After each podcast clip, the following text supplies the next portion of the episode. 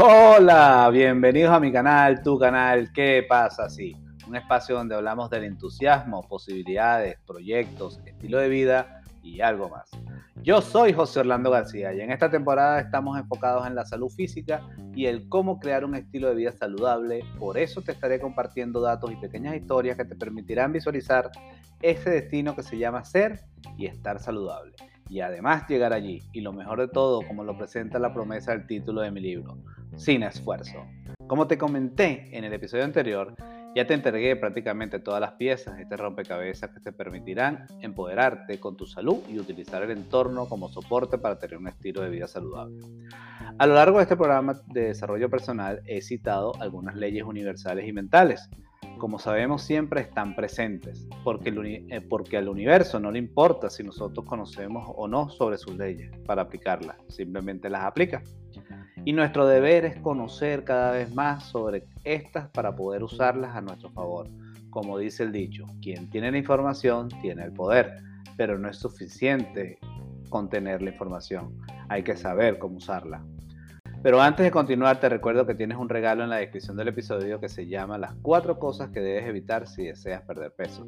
Y si aún no lo has reclamado, puedes hacerlo a través del www.promo.garciar.com y es totalmente gratis y estoy seguro que te ayudará en tu meta de perder peso y estar saludable. Y no importa si eres hombre o mujer, funciona para ambos. Un abrazo y espero que sea de mucha utilidad. Por otro lado, quiero aclarar que yo no soy médico, ni pretendo serlo. La información presentada a través de este medio es producto de mis vivencias e investigaciones, por lo que debe tomarse no como una recomendación de salud profesional, sino con fines informativos y educativos.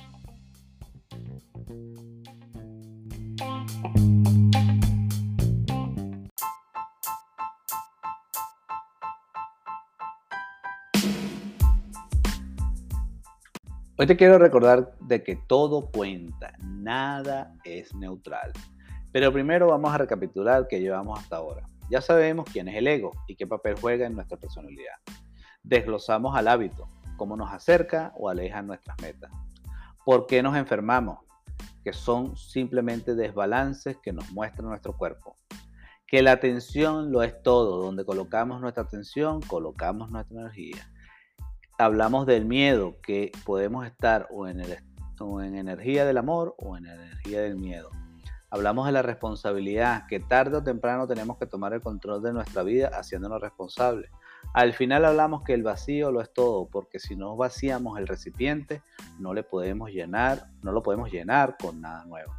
Y para esto citamos nada más y nada menos que al Maestro de Maestros Jesucristo. Como sabemos, en el universo todo es energía y existen dos energías o poderes que prácticamente lo gobiernan todo. Estos son el poder del amor, que dice que todo lo que hacemos es para conseguir amor o para compensar la falta de amor. Y el segundo, el poder de la sugestión, que indica que todo aquello que se relaciona con una persona afecta con su resultado. A esto también se le conoce como el poder de que todo cuenta. Por ejemplo, tenemos una persona que tiene como objetivo perder peso y hace ejercicio prácticamente, pierde la vida en el gimnasio durante horas. Luego se va a comer comida chatarra porque considera que se lo merece por el sacrificio previo que hizo. Si tú quemas 3.000 calorías y luego las repones en comida chatarra, ¿la verdad crees que te estás acercando a tu resultado de pérdida de peso y estar saludable? Lo más seguro es que esta persona verá frustrado el resultado que está buscando, porque todo cuenta. Ya hablamos del autoconcepto o el concepto de ti mismo, que no es otra cosa que el grupo de creencias dentro de nosotros que determina todo lo que nos pasa. Es toda la información de uno mismo y que nosotros las aceptamos como cierta. Nos convertimos en nuestro autoconcepto. Esto quiere decir que si deseamos cambiar, cambiar, realmente debemos primero cambiar el concepto que tenemos de nosotros mismos. Pero todo cambio comienza cuando tomamos nueva información que nos permita cambiar nuestras creencias. Y las creencias son difíciles de cambiar porque las defendemos a capa y espada.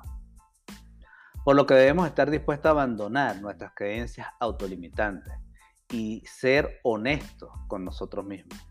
Preguntarnos, ¿es esto lo que realmente quiero ser? Y todo lo que no sume para eso que realmente queremos ser, desecharlo de nuestra vida. Recordando que no es porque sea bueno o malo, simplemente porque no está alineado con, nuestro, con el resultado que nosotros estamos buscando. Esto nos lleva a desarrollar y crear un nuevo concepto propio. Y de esta forma creamos lo que a mí me gusta llamar una espiral de crecimiento virtuoso, que los psicólogos lo definen como la psicología del llegar a ser.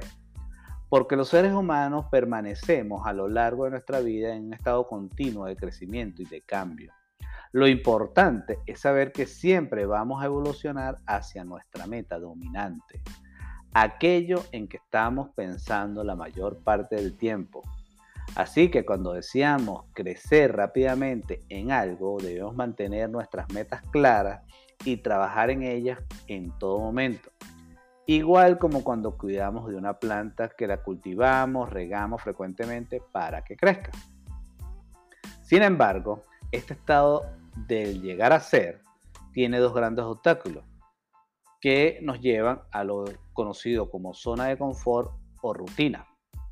Uno es la homeostasis, que es el deseo natural de la mente de permanecer constante con lo que ha ocurrido en el pasado. Esto puede volver a la persona rígida e inflexible.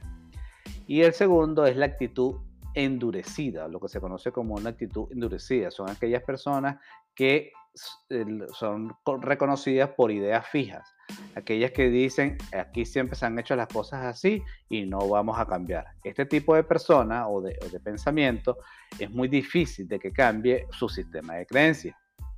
Para ello, nos apoyamos en algunas leyes que nos pueden ayudar a cambiar nuestro concepto propio, como son, primero, la ley de las creencias. Tus creencias se convierten en tu realidad. Estas crean los hechos reales. Segundo, tenemos la ley de la correspondencia. Tu mundo exterior siempre corresponderá con tu mundo interior. Todo en tu vida externa es porque tiene un equivalente mental en tu vida interna. Tercero, tenemos la ley de atracción. Cualquier cosa que mantengas en la mente de forma continua lo atraerás. Tus pensamientos dominantes establecen un campo de fuerza de energía para atraer a las personas y circunstancias que necesitas. Cuarto, tenemos la ley del hábito. En ausencia de una decisión específica para cambiar, la tendencia natural es permanecer en el mismo camino indefinidamente. Mientras más hagas lo que estás haciendo, más obtienes de lo que tienes. La mayoría de las cosas que hacemos es por costumbre. Ya lo hemos hablado. Quinto, la ley de la emoción. Todas las decisiones que, que tomamos son basadas en emociones. Creemos que somos seres racionales. Tomamos, las personas toman las decisiones 100% emocionales y las justificamos racionalmente. La emoción más fuerte siempre dominará a la emoción más débil. Las emociones que más luchan a diario son el miedo y el deseo. Cuando quieras que tus deseos ganen, usa la ley de la concentración y piensa en lo que quieres todo el tiempo. Cultiva lo que quieres todo el tiempo y esto te llevará a las acciones que te darán ese resultado. Sexto, tenemos la ley de la expresión. Aristóteles dijo, lo que, lo que está impreso es expresado. Esto significa que lo que está impreso en tu psiquis y mezclado con las emociones y tu concepto propio se manifestará, ya sea por parte de tu personalidad y realidad. Las personas no creemos en lo que vemos, vemos en lo que creemos. Todo aquello que esté impreso en tu mente como una verdad estará expresado en tu realidad igualmente. Séptimo, tenemos la ley de la reversibilidad.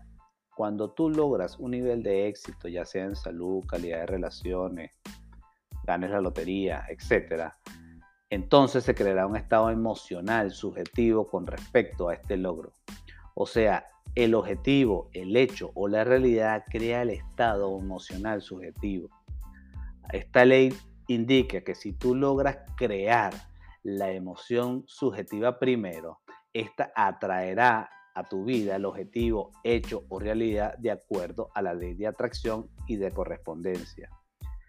Llevará a tu vida a las personas, circunstancias y cosas para crear el objetivo, hecho o realidad que sea congruente con esa emoción subjetiva. Y esto se logra pensando en algo que realmente deseas, imaginando que ya lo tienes y sientes la emoción como que eso que deseas ya lo lograste. Simplemente estás en estado de agradecimiento pleno porque ya está hecho. Cabe mencionar que esto es una habilidad de maestro.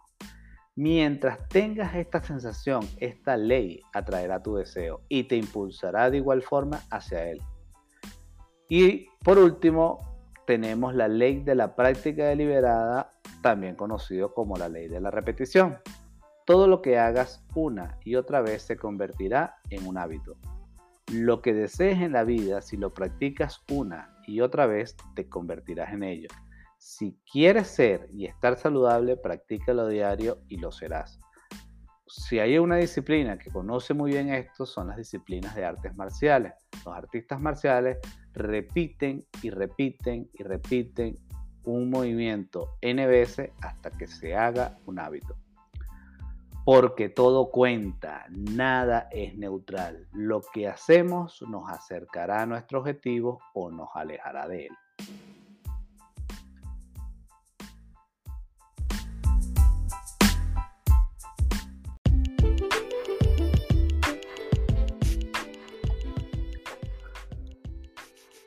Así que hoy quiero invitarte a qué pasa si aplicas estas leyes universales a tu favor para crear un nuevo autoconcepto, porque todo cuenta, nada es neutral. Y sabes que solo depende de ti. Identifica qué te acerca o aleja de tu objetivo y toma la decisión de hacer lo que sea correcto para ti. Recuerda enfocarte en vivir en ese estado saludable que deseas experimentar y permanecer en esa emoción.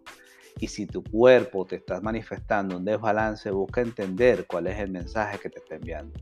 Y desde allí crea una nueva personalidad saludable y sin etiquetas. Porque el estado natural del cuerpo es estar saludable. Cualquier otra cosa es para decirnos que algo no estamos haciendo bien y que no importa si nosotros estamos ocupados en otra cosa. Porque él, si se tiene que detener, lo hará, porque no puede más. Te invito a que pongas en práctica lo aprendido durante estas clases y si puedes, cuéntame qué tal tu experiencia con este programa de desarrollo personal para crear un estado saludable. Como te comenté al principio del episodio, tienes un regalo que puedes reclamar en el www.promo.garciar.com que se llama Las cuatro cosas que debes evitar si deseas perder peso y es totalmente gratis. Por el momento yo me despido. Hasta el próximo jueves donde te estaré compartiendo otra píldora de sabiduría.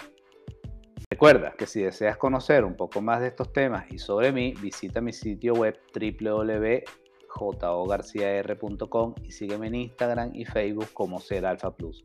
Igual te dejo los detalles en la descripción del episodio. Yo soy José Orlando García y te recuerdo activar las notificaciones para que no te pierdas las publicaciones en nuestro canal ¿Qué pasa así?